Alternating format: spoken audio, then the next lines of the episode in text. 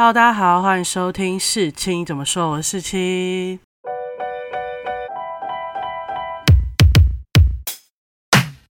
今天呢，又是来到我们的追剧心得单元啦。那我们要聊的是哪一部剧呢？就是最近火爆全网，全部台湾人可能都在看的 Netflix 新剧《人选之人造让者》。那如果有关心我的脸书的人，就会知道我对这部戏根本是寄予厚望。在它刚出来的时候，我就已经把它看完了一遍。过了一个礼拜，我又。不知道为什么了，就又再看了一遍，这算是我这几年来唯一一部有看有在短时间内二刷的电视剧吧。对我来说，这件事是蛮了不起的，因为我其实很少重看电视剧。那前面呢，我会一如往常的跟大家分享一些无雷的心得；后面呢，我会挑出几个我喜欢这部剧的亮点跟大家分享。那当然就会有爆雷，就请大家去看完再回来看哦。人选之人造浪者呢，其实是一部描绘政治幕僚的职人剧。我觉得政治幕僚这个东西，大家可能身边可能都有，但是你不会知道他是政治幕僚。像是大家常常听到的立委助理呀，或是秘书长，这些想办法让立委、总统，或是这些你要投票去选出来的人选上的人，可能都会算是广泛的政治幕僚。但我觉得《人选之人造浪者》这部剧厉害的就是。它不只只是这样而已，它不只谈论职场和选战，它反而很巧妙的将台湾日常生活，还有一些台湾社会重要的议题放入影集中，让你处处感受到一些既视感，好像翁文芳、赵昌哲、公正党、民和党这些都真真切切的生活在我们的周围。然后我们过着自己的日子，看着他们充斥着他们的选战，这么写实又自然的既视感，我觉得真的要佩服剧组的填调，他那些用心跟确实的填调，让每一个角色的每一句话、每个口号，甚至政党所创的每一个活动、每个造势都那么的还原。我记得我在第一集的前五分钟，他就有一个造势大会，我就整个被惊艳到，哇塞，怎么会那么像新闻拍出来的那种真实感？另外，人选之人造浪者呢，他不选择使用架空新创的地名，像有些剧就怕会触犯一些所谓敏感的神经，就会把一些地名改成一些台湾没有的，但他没有，他就是很忠实的呈现台湾的地名。例如，你会很明确的听到三峡、新北市、台北市这些等等等的真正的台湾地名。最后延伸到后来，他们有一部分想要上凯道呛政府。这些对于台湾人来说不用言说的象征性意义，凯道象征的意义是什么，就会很自然而然的出现在你的脑中，你就会感受到那些共感、那些感动，就不用特别的再强调或花一个什么篇幅来讲。我觉得这就很聪明，而且我也瞬间感受到他想要表达的意思。那除了剧组的用心之外，我觉得角色塑造跟演员的诠释都超级优秀的，尤其是黄建伟饰演的陈家靖，就超级令人印象深刻的。相较于传统多数戏剧塑造的中年男性，可能会有些阳刚、严肃、强势这些形象，相反的，陈家靖他表现的十分可爱、爱家、怕老婆，他热爱他的工作，他热爱他的家庭。当两者冲突的时候，他不会只选择一边，或逼着老婆放弃一些事情，为了配合他的工作等等等。我觉得这种想办法沟通、努力反省、想办法做出改变、取得平衡的男性形象，比较像是我周遭较常出现的存在了。像是我爸可能就比较属于这类的，而不是传统意义上那些很强势、逼迫家庭以他事业为主那种一家之主的强势形象。当然，我觉得黄建伟的诠释跟理解还是一如往常的非常优秀。你看完这出戏，你会无法抗拒的怜悯、怜惜陈嘉靖这个角色。那还有一点，我觉得剧组的选人也超级精准的，就像是找了赖佩霞来饰演总统候选人林月珍，他把林月珍那种温暖、知性，然后极富群众魅力等特质都整个展现的淋漓尽致。最后他还请出戴立人 来诠释一个彬彬有礼的政治人物形象，然后最后加入一个反转。让人对赵长泽又爱又恨，你还是觉得他很帅，但是你会觉得哇，我没办法接受他做的所作所为，甚至他剧中随便拉的一个路人啊，或是采访的立委名嘴，都演得超级到位。我就想说，台湾的政治是不是真的有那么融入到我们的生活当中？是不是随便抓一个台湾人来演这些名嘴、政治人物或抗议者，都可以演得那么好？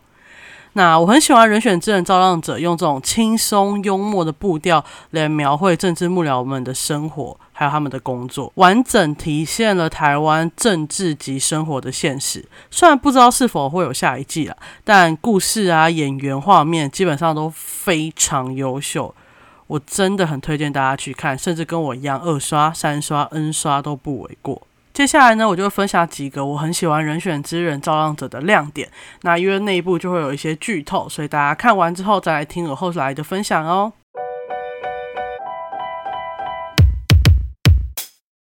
说真的，看完《人选之人造浪者》的第一个想法，我是想说，我终于有一部戏。可以如实呈现台湾人在台湾的生活给外国人看。如果哪一天有个人想要知道台湾人怎么生活的，我可能第一个优先就是推荐《人选之人造浪者》给大家看。大家可能觉得，哎，可是这部戏就讲了很多政治啊，台湾人哪有那么多政治的生活？但其实不是吧？如果是有看新闻的台湾人，基本上你的生活很多娱乐、娱乐或是一些被影响到的事情，都关乎政治。台湾真的很体现政治及生活这件事情。就算你不是那种直接被影响到，你间接影响到的事情还有很多啊，蛋价上涨啊，时时刻刻影响到你吃喝的事情，都是政治啊。更何况台湾两年一次的大选，什么造势场合、议题的记者会、发言人的发言，或是立委被采访，这对台湾来说一点都不陌生吧？你只要打开新闻，随时随地都会看到这些事情。所以我觉得人选真人一开始选的。调性就很正确，它不像是同期上映 Netflix《关于政治幕僚》的戏造后者，它定调的是复仇、狗血、心机、政治及生活的台湾，就会变成那是一个很日常的东西，所以会很轻松幽默，就是一个工作，一个。很烦人的工作，需要灵机一变，没有自己生活的工作，那他只是如实的演出来，而不是想着我要怎么打败对方，挖出对方的黑历史，把他打死这样。当然，我必须说，人选之人造浪者的这个美好的政治从业环境，可能有一些梦幻，但我相信这个梦幻是必须让大家都往这个方向追求的，才不会再走回那个恐怖的政治生态。这是我所期待。说想看到台湾政治生态会跟人选之人遭殃者所想象的一样，而不是现在比较复杂的环境。那接下来我就跟大家分享几个我很喜欢人选之人造浪者的一些亮点。第一个呢。流畅自然的台词，记得上一个我讲的台剧是模仿犯，我特别在里面大声疾呼，到底哪个台湾人讲话会完全都是中文，没有一些龙颜赘字或一些带有台语、客语或是韩语随便的用词，谁会那么流畅的把中文这样讲出来？那我觉得这一部戏《人选之人造浪者》就做的很好，它里面呢就会夹杂一些台语、脏话、龙颜赘字，一些不合理的形容词，像是天气很疯诶。正常的中文用语不会用“风”来形容天气吧？但我们语词上就会讲出这些东西啊。还有一些人在表达一些情绪的时候会说“扯夸”，哎，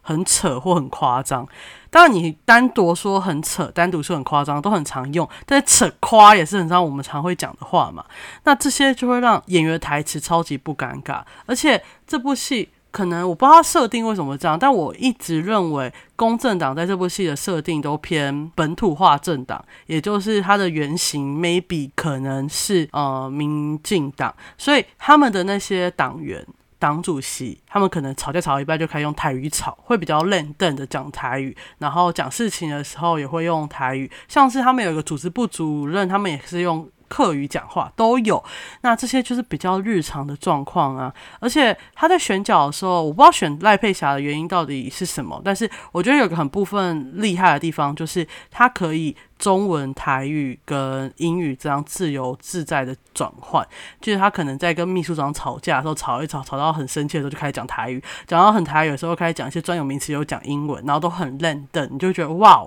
这可能才是。台湾某些政治人物的缩影，而不是一个很字正腔圆的中文。但是你想想看，那些字正腔圆的中文，到最后他选上之后，还是会去找台语老师来跟他恶补台语啊。所以政治人物本来就是会需要靠这些语言去接触民众，去接触选民，换取选票，所以不太可能整出去都用中文讲。这部分就是我觉得他跟模仿犯最大的不一样。第二个我很喜欢的点呢，就是人选之人在塑造角色的时候都非常的立体跟丰富，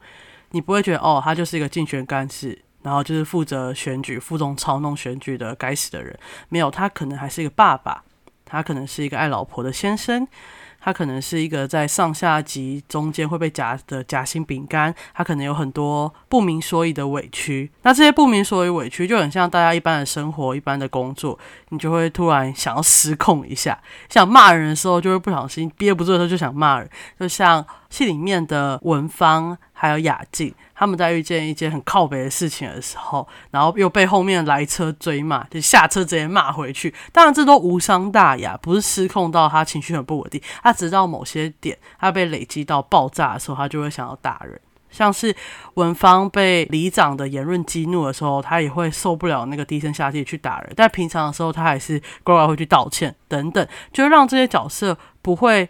哦，他很安静就很安静，他很压抑就很压抑。当然，有人一辈子都很压抑，有人一辈子都很安静，有人一辈子都很失控。但是正常的人还是会有一些不同的情绪带来不同的行为嘛？那我觉得这部戏在这种塑造上面就会很立体。而且关于文芳这个角色，他如果在一般的戏剧里面，可能他就被贴上同志议员，然后就会给他一些很无所谓的设定。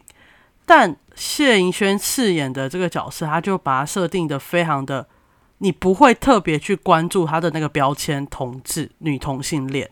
而是你会去标签他做的所有事情。他可能很在乎某些议题，不会退让；他可能为这个党想了很多；他可能是一个很爱家的人，很希望得到父亲信任的人。而不光光只是同志这件事情，同志只是他某一个小小部分而已。那这部分就是可以让这些角色非常的立体，很像是生活在你中招的人，而不是单单的一个哦，我只知道这个角色出现在那边。所以你跟我说，我身边周遭有没有陈家静，有没有翁文芳，我都可以想到一两个可以带入这样的人，就是这么立体。所以我觉得这部戏才会那么好看，而且是每个角色他都处理的那么立体。雅静也很立体，林苑真、赵昌泽都很立体，甚至连高富密都非常非常的立体。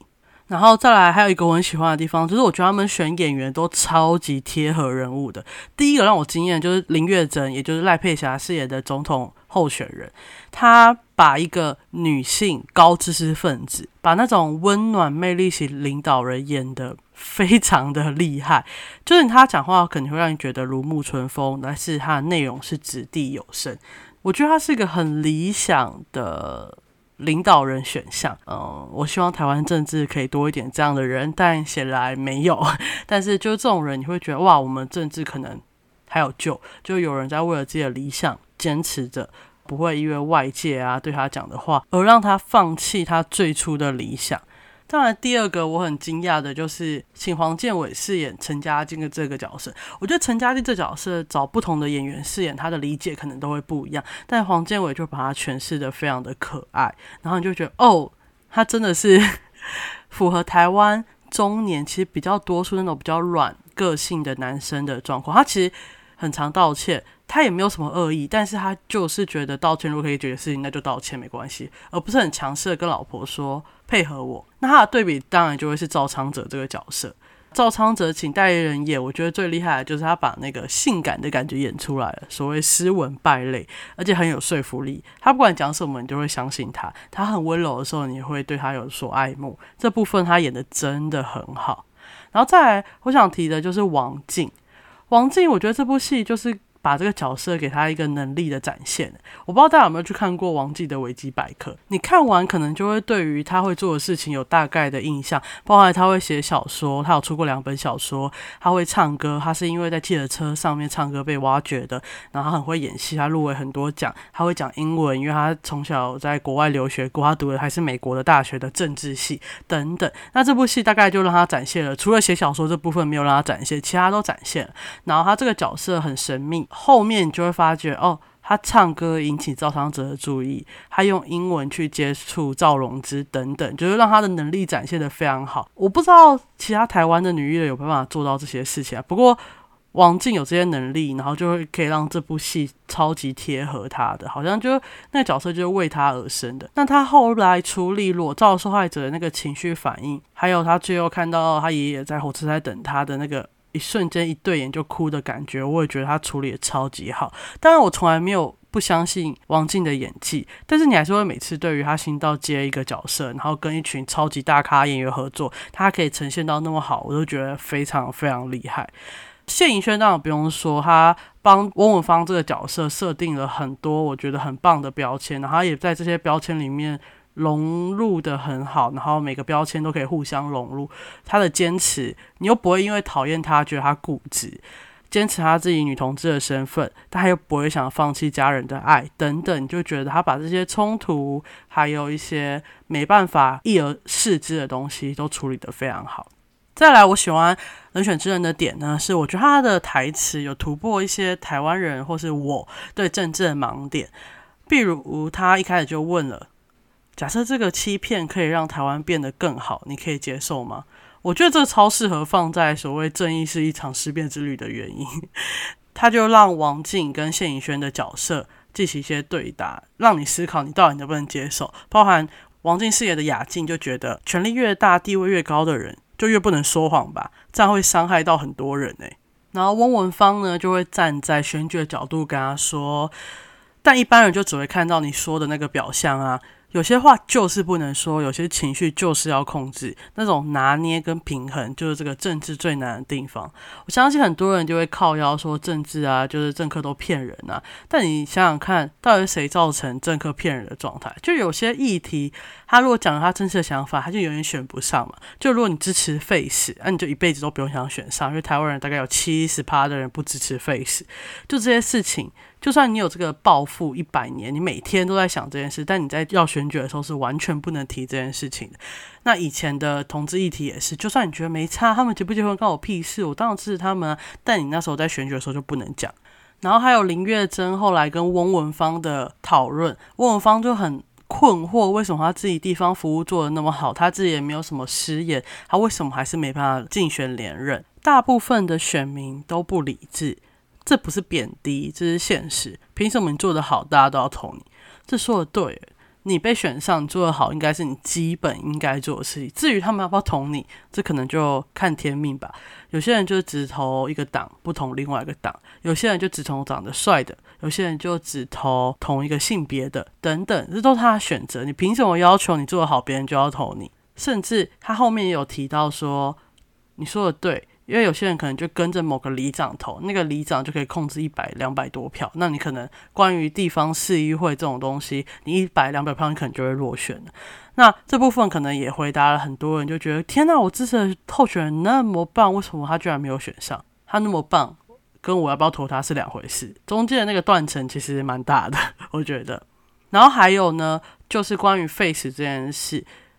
林月珍，他的我记得是导师，或是他的应该是恩师，就有来请他签下废除死刑的同意书。然后他明确跟他的恩师说：“我真的不能这么做，这样我就选不上。很多事情等我选上之后，我就可以颁布行政命令，让未来四年都不会有人执行死刑。”然后那个恩师就问他说。为什么只有当上选举才能做事？你以前在跑生源的时候，你也不觉得你一定要得到什么地位才能改变台湾呢？为什么现在这都是前提？那这就会拖回到这部戏其实很常讲的一句话：大局为重。很多事情，政治人物改说法、延后不提等等，都是因为这个大局为重。这个局是谁的局？不知道。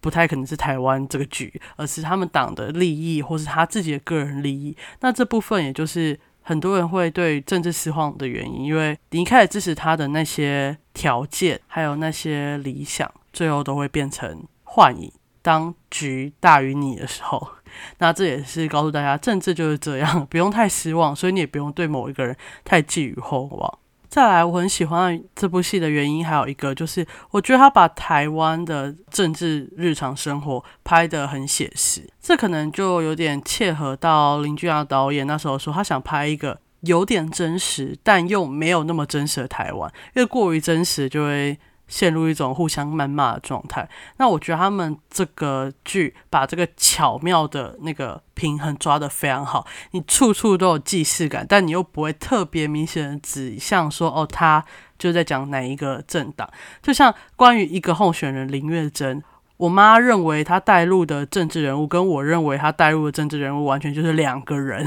这蛮酷的。就是我们都各自有想要带入的政治人物，那这部分就对到他们一开始的初衷。那我为什么会觉得他们充分展现台湾政治及生活的这件事呢？就其实对很多台湾人来说，就算不是有多么明确的政党倾向。两年一次的大型选举，新闻有很少不关乎政治的吧？像是哪个政治人物失言，哪个政治人物脑包，哪个政治人物闪躲，哪个政治人物不回答问题，等等等，都一定会上新闻。而且甚至不用每两年，他就是我不知道选举完下一个月就在忙下一场选举，不是吗？根本没有停歇的时间啊！然后他还表达了台湾对于死刑存废这件事对于选举的影响，死刑不是骗票的工具。就算大家都这么认为，在当某件环保议题出来的时候，执行死刑，大家就会讨论死刑，而不会讨论环保问题，对吧？你也会比较关乎死刑的那些人是谁，而不是那个环保议题对我们生态造成多大的问题。环保议题永远都会是台湾政治最不关心的那件事。哦，还有一个运动员的人权等等啊，还有他们的条件福利到底好不好？永远都只有在比赛得奖的时候，他才会是台湾之光；比赛没得奖的时候，他就是一个。不需要关乎的人，那对我来说呢？轻松、幽默，甚至荒唐，可能才可以表象台湾的政治日常。就像以前《全民大闷锅》《全民最大党》这种节目定调的那种感觉，而不是像造后者那种啊，每一步都心机啊，对方做了什么事情害死我们，我们要害死回去那种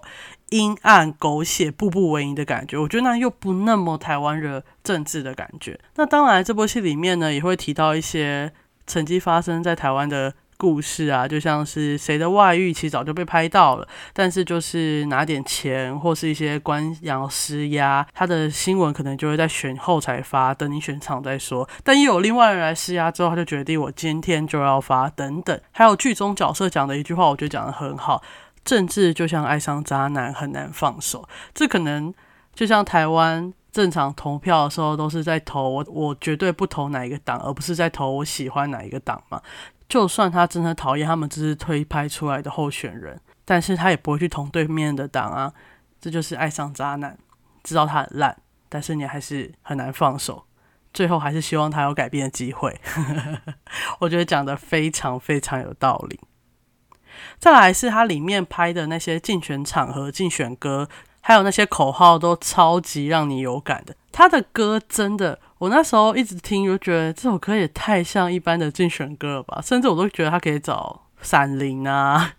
或者找灭火器来唱，超级适合的，尤其是台语歌，然后里面有什么众神救台湾等等，我就觉得哇，这种竞选歌怎么会做的那么好？而且它里面有一个二十年前的竞选歌，也真的很像二十年前那种感觉。我觉得哇，这种填调、这种用心，真的很难能可贵。然后他竞选场合呢，就是还有封西门啊，还有封凯道啊，哇塞，这个真的超级大手笔。果然是 Netflix 投资的剧啊，才能办法做到那么厉害。另外，他们里面提的一些选举操作也非常切合台湾，像是侧翼粉砖攻击，故意把一些东西透露给侧翼粉砖，然后让周刊去发一些很糟糕的东西，还有请民调公司同时间转发，让整个声量起来，等等等，或是一些假中立的文章，然后让选民的焦点抹失，让支持你的人就相信你，不支持你的不相信你，最后这个议题就没了。就只能换下一个战场继续开打。台湾，你最近看所有的政论节目，你都可以看到这类的事情，你就知道哦，他们好像吵到一个点，那明天可能就是下一个议题要继续打，然后就这样互相抹黑、互相吵，等到最后呢，看哪一个地方支持人比较多，你就会胜选。根本没有在讨论所谓的政策，这部分就真的是还原的非常好。最后，最后我一定要提一下，我最最最喜欢人选之人的点就是。它里面加入很多很重要的议题。第一个，真正的性别平权。那性别平权最好体现的地方，可能就是家庭跟工作的平衡跟分工。像赵昌哲呢，他就是他去外面赚钱养家，然后他的太太就是要帮他做很多事情，帮他去顾妇女会的选票啊，帮他摆平外遇这件事情，帮他演戏。帮他带小孩等等。那对应到就是陈嘉靖这个角色，他们家庭他老婆呢有自己的工作，然后一直跟他表达说，如果他要照顾小孩的话，他可能这份工作就没办法胜任的很好，他会很辛苦。那陈嘉靖就一直跟他说，我会帮你，我会帮你。然后老婆也跟他讲，为什么他觉得你帮他没有够，因为他。做事都做一半，他要来抉择，还是要来帮他检查？那最后还是他很累，所以他最后就决定回娘家。他也不是想要跟他大吵大闹，只是在这种选举的时刻，你会很忙。那我也知道你很忙，那这件事无解，那我们就找一个最优解来解决。那陈嘉俊做的好，就是他会想要去理解他老婆到底在讲什么。他虽然花了一段时间才理解这件事情，最后他终于理解了。然后他老婆说了，我觉得这部戏蛮重大的名言，就是。我知道你的工作很重要，但我跟小孩这种大大小小的家事这件琐事，都会跟你一样重要，跟你想改变台湾、想让台湾更好一样重要。这种话，你就让他知道哦，老婆在意的可能不是真的是对很错，而是你有没有把我放在跟你工作一样重要这件事上面。我觉得这段算是台剧很经典、很经典，在探讨工作、家庭平衡、男女平权的事情。我觉得这部戏最大的贡献可能就在这边。然后第二个呢，就是关于性骚扰还有私密影片的处置。那这部戏有一部分也在讲这个。然后我也觉得它是台剧史上处理最好的前几部剧了。那重点呢，不是他怎么处理这件事情，因为如果我们理想中的处理方式就是让雅静申诉，然后让这件事到党主席召开什么性平惩戒委员会，然后让这件事的简哥受到处罚，然后被踢出来。但因为那时候是大选，为了选举着想，他们最后没有开，可是最后还是把简哥踢出党部了。我觉得最感动的可能是。林月珍那时候写了一封信给这两个受性骚扰的受害者，跟他说：“我知道我这样做不够好，但我会想办法让这个世界、这个社会变得更好。拜托你们一起期待这个社会追上你们的那一天。”我觉得这个安慰太令人感动了，就是希望让大家知道我们有在努力，我们有在努力达成那个理想中的台湾。这可能就是这个公正党看起来比较吸引年轻人的原因，就是他要给。底层的人或是进来的年轻人有所谓的希望，然后包含那个私密影片的处置，真的蛮可怕的。而且雅静的地方琢磨很多，在于他的那个私密片到现在都没有被公开，可是他每天都必须上各种 A 片网站或是各种 A 片去看看他的照片是不是有被公开，就是这种恐慌感才是最最最最最可怕的。他也很清楚的知道，这个世界、这个社会需要一个完美的受害者。你如果是自愿被拍的，那你就不够完美。我为什么要帮你伸冤？但其实自不自愿被拍，跟他有没有办法拿那个裸照来威胁你，完全是两回事啊。他拿来威胁你，就是他品德有问题，然后他也违法。可是这个状况下，这个社会不会支持你，不会声援你之外，你自己也会很内疚，因为是你自己答应的，你就会责怪自己。所以雅静在前几集都一直说，他自己没资格去声讨这件事情，没资格去指责赵昌哲做的这件事情。到了最后一集，文芳才跟他说：“你不要再觉得你没资格了。他拿这些威胁你，就是他不对。你婚外情，你介入人家家庭，你已经受到所谓的惩罚了。那现在是你要去指责他的时候。”我觉得这部分就讲的超级好，而且把那种担心、害怕跟鼓励他站出来的那些困境啊，都把它阐述的还不错，也可以让观众很轻易的了解这件事有多难处理，而且每个人有多大的矛盾、委屈那种感觉、情绪没办法抒发。可以让观众不要再去追求完美的受害者这种事情的话，我觉得这也是一大进步，而且算是贡献很多的进步。那我刚刚前面提了那么多点，就是我喜欢《人选之人造浪者》这部剧的原因啦。我觉得大家真的要花时间去看一下这部剧，而且这部戏厉害的地方就是你看完一集你都不觉得哦，一集过了，每一集每一集你就会想要一步一步的看下去。看完八集完全不负担，就觉得哇，太好看了，真的很推荐大家上网把这出剧追完哦。那我最近有开通小额赞助的连接，如果想要支持我的话，可以点那个连接给我一些赞助。我们这一集讲人选之人造浪者心得就到这里结束，我们下集见，拜拜。